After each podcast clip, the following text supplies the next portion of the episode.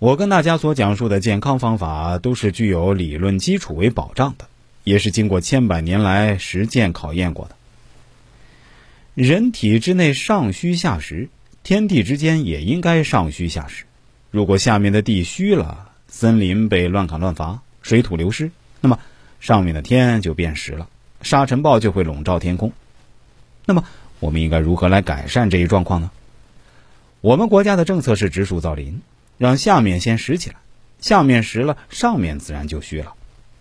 中医养生的道理也一样，要让上焦的心肺之气降下来，要让下面的肝肾之气充实起来。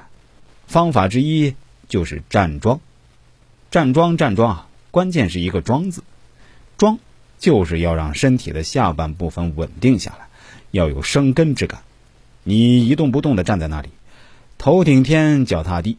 身体先有了根，体内的气才会自动的慢慢回归原位，该上升的上升，该下降的下降，清气上升，浊气下降，时间一长，身体就恢复到上虚下实的状态。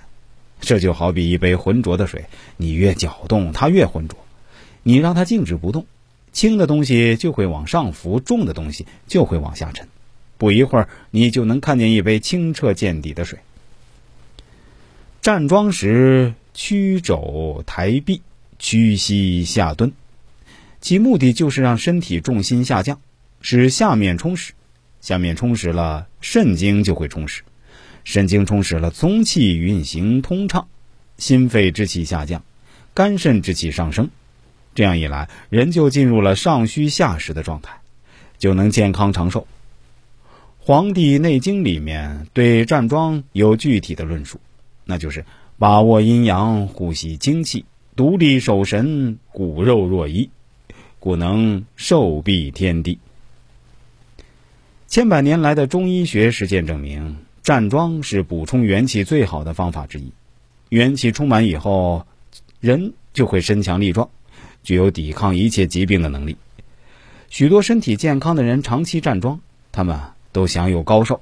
而一些体弱多病之人，通过站桩一样能从中获益。站桩不仅可以疏通经络、调和气血，使阴阳相交，加速新陈代谢，还可以加强各脏器器官以至细胞的功能，对许多慢性病都有很好的疗效，比如高血压、心脏病、糖尿病、肥胖症、高血脂、痛风等等。